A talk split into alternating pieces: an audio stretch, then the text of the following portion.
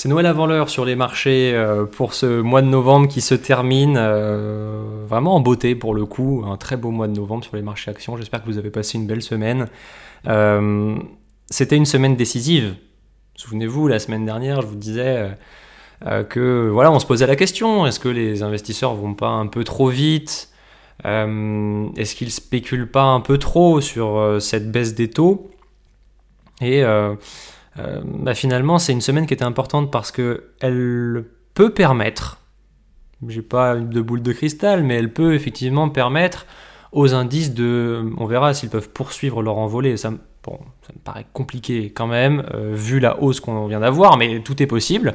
Surtout que cette semaine bah, peut euh, conforter le fait qu'on pourrait avoir un rallye de fin d'année, parce que les données économiques qui sont tombées cette semaine étaient, vraiment les plus importantes. Alors on va avoir le, chômage euh, aux États-Unis, enfin le rapport sur l'emploi cette semaine. Mais ce qui s'est passé la semaine dernière, là, je trouvais ça hyper intéressant parce que on a dans la même semaine euh, ce que les investisseurs appellent euh, le scénario boucle d'or. C'est-à-dire ce scénario où l'inflation baisse, où la croissance tient le choc et on peut anticiper qu'en clair les taux ont fini de remonter et que eh bien, les économies vont faire ce qu'on appelle un atterrissage en douceur. Pourquoi on parle d'atterrissage? Parce que je rappelle, hein, ces hausses de taux qu'on a depuis euh, à peu près 18 mois maintenant, euh, elles visent à ralentir l'économie. Mais il faut faire attention à ne pas aller trop loin. C'est-à-dire que si on la ralentit un peu trop, on risque la récession. Et c'est de ça qu'ont peur les investisseurs. Je rappelle, la récession, c'est que bah, on arrive dans une phase où la croissance devient négative pendant, pendant plusieurs trimestres. Donc euh, on a un peu, en quelque sorte, c'est un, peu une, destruction de valeur finalement. donc après, c'est envolé du chômage, etc. Donc, c'est jamais très bon. Mais bref, donc, les investisseurs craignaient ça, et en fait, on a encore une fois des données économiques qui nous montrent l'inverse, surtout aux États-Unis. On parlera de l'Europe, mais surtout aux États-Unis, où finalement, on a dans la même semaine la croissance américaine qui est revue à la hausse, 5,2% au, troisième trimestre, des discours de banque centrale, alors de Waller en début de semaine, un des, des gouverneurs de la Fed qui était euh, hyper optimiste en se disant que là les taux euh, avaient fini de remonter euh, et que c'était suffisant pour ramener l'inflation à 2%. Euh, et puis évidemment l'autre élément c'est que l'inflation a baissé. Donc ça c'est clair. Pour vous donner quelques chiffres pour illustrer, on a donc aux États-Unis une inflation donc, qui redescend à 3,5%, on était à 3,7% là en septembre. donc sur la partie, alors là je parle bien du hum, PCE Core, alors le prix PCE Core, alors ça c'est un élément intéressant, euh, c'est une mesure de l'inflation, euh, mais où on va prendre un, ensemble de biens euh, donc pour la mesurer, puis on voit la variation en fait des biens d'un mois sur l'autre, mais en fait on prend là les biens qui sont les plus utilisés par les consommateurs. Donc en fait elle est très regardée cette, cette inflation parce que c'est vraiment celle qui les touche au quotidien. Euh, et donc, bon, elle, diminue, ce qui est quand même très bien. Euh, et puis, euh, en zone euro, on, passe à 2,4% donc d'inflation, mais l'inflation qu'on appelle sous-jacente, donc celle où on ne prend pas les prix de l'alimentaire et de l'énergie, elle est à 3,6%. Donc, toujours un peu au-delà de l'objectif quand même, de 2%. Bref, donc, des chiffres excellents, finalement, ça va dans le sens des investisseurs et qui, qui a permis de poursuivre la hausse du marché puisqu'ils ont en fait, avec ces chiffres-là, ils anticipent que les banques centrales, d'une part, en ont fini avec euh, les remontées de taux. On était dans, un, dans une ambiance pendant quelques semaines, là, on se posait la question de est-ce qu'ils vont les garder plus élevés, euh, enfin élevés plus longtemps? Et là, on est en train d'arriver dans un scénario où, en clair, c'est quand est-ce qu'ils les baissent et alors, est-ce que c'est trop optimiste? Je ne sais pas. C'est vrai que les, enfin, on a quand même des données économiques là qui euh, sont hyper favorables et qui effectivement peuvent laisser penser que les, les, banques centrales vont pas aller plus loin et vont même euh, se montrer accommodantes à un moment. Euh, mais je veux quand même nuancer une chose. Alors, c'est marrant parce que quand je préparais cet épisode, je pensais au marché obligataire. Et en fait, le, marché obligataire, vous savez, c'est le marché euh, de donc, euh, où les, les, États se financent. Hein. ils émettent de la dette. Et donc, euh, on parle des obligations à 10 ans, par exemple. Bah, en fait, c'est exprimé en taux. Et puis, si l'État, eh bien, je, simplifie, hein, mais si l'État veut émettre de la dette, bah, il doit emprunter au taux actuel du marché, en fait. Hein, voilà. Donc, par exemple, en France, on était, je crois, c'était mi-octobre, nous étions à un taux d'emprunt d'État à 10 ans français à 3,5. On est passé sous les 3.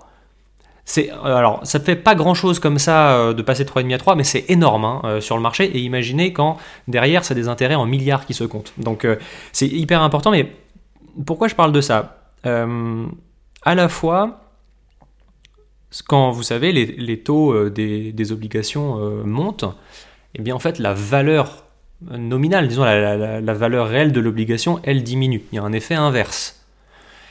Et ce qu'on a constaté, c'est que là, les taux ont fortement baissé, donc phénomène inverse, la valeur des obligations a largement euh, progressé.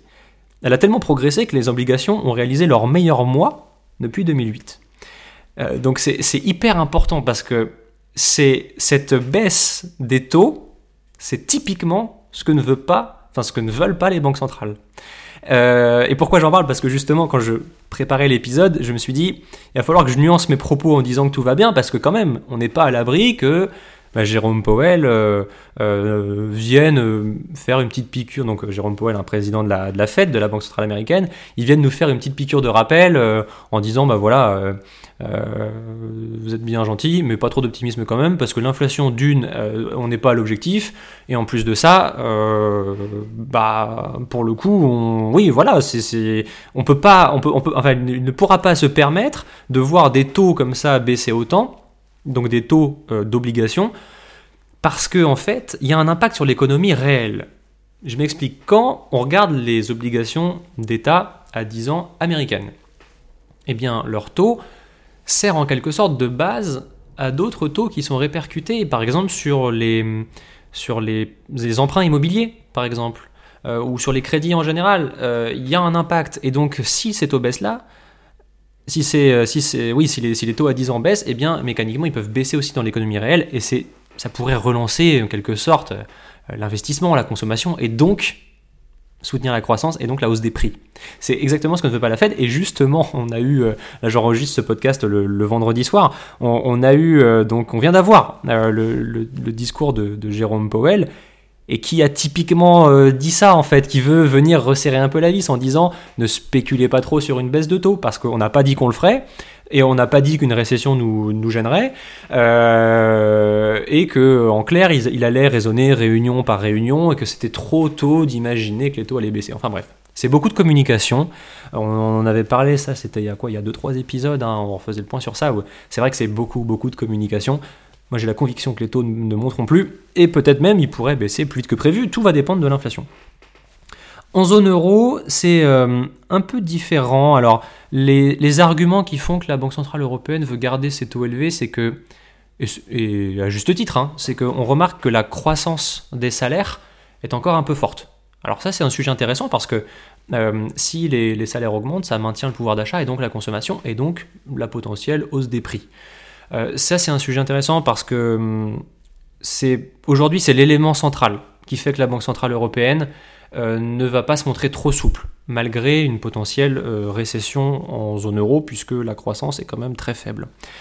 Il faudrait voir si justement hein, la, Banque Centrale Européenne baissera ses taux avant la Fed. De mémoire, ça n'a jamais été le cas, mais on va voir ce qu'il en est, parce qu'on n'est quand même pas dans les mêmes situations entre une croissance américaine qui tient vraiment le choc et une croissance européenne très faible. On verra bien. Pour donc la... pour cette semaine, quelle perspective? Euh, Pas mal de choses, hein. euh, honnêtement. Euh, le rapport sur l'emploi aux États-Unis, toujours très intéressant. Donc vous savez, il y a, beaucoup de choses hein, sur le rapport sur l'emploi. C'est à la fois les créations d'emplois dans le secteur privé, c'est à la fois le taux de chômage et c'est le rapport aussi sur les emplois vacants, en fait, hein, les emplois qui, qui sont non pourvus dans l'économie. Euh, donc, euh, et qui reste sur des niveaux encore supérieurs au Covid, mais qui continue de baisser quand même. Hein. On, va voir un ralentissement, donc on va, on va voir, on va suivre ça. Quelques données également donc euh, d'activité en zone euro et aux États-Unis, donc ces fameux indicateurs PMI hein, qui permettent euh, de, jauger le niveau d'activité, est-ce que ça se contracte, est-ce qu'on est, en, est en expansion, voilà, donc on va, on va regarder ça, également les salaires, hein, l'évolution des salaires aux États-Unis, ça fait le lien avec ce que je disais par rapport à la, à la Banque Centrale Européenne, et pour terminer, ça va être encore en fait chargé, hein, on va voir si le rallye va se poursuivre, mais euh, quelques données également sur la balance commerciale chinoise, très intéressante, puisque on, on va pouvoir mesurer le niveau de consommation donc en Chine par leur niveau d'importation. Voilà, donc à voir tout ça.